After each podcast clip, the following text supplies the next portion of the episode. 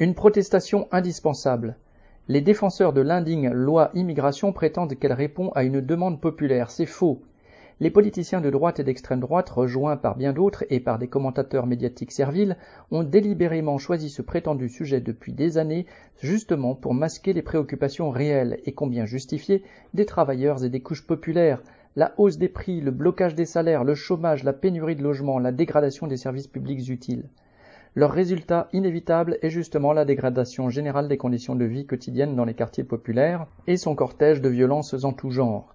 Occupant le terrain pourri de la xénophobie, flattant et répandant les préjugés les plus stupides, ils en font une politique dont le résultat est d'introduire la division et d'instiller la haine entre une partie de la population et une autre. Lutte ouvrière dénonce cette évolution, affirme l'unité de la classe ouvrière et sa solidarité avec tous les travailleurs immigrés visés.